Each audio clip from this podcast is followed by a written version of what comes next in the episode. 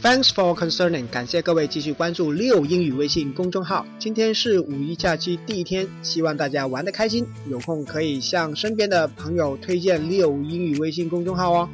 今天我们学习的口语句子是 keep in touch，keep in touch，保持联系。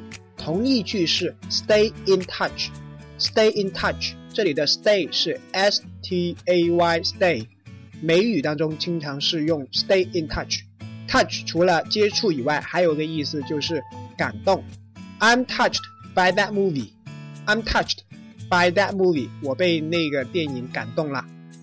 除此以外，还有一个用法，a touch 相当于 a little。I can feel a touch of your love. I can feel a touch of your love. 我能够感受到你一点点的爱。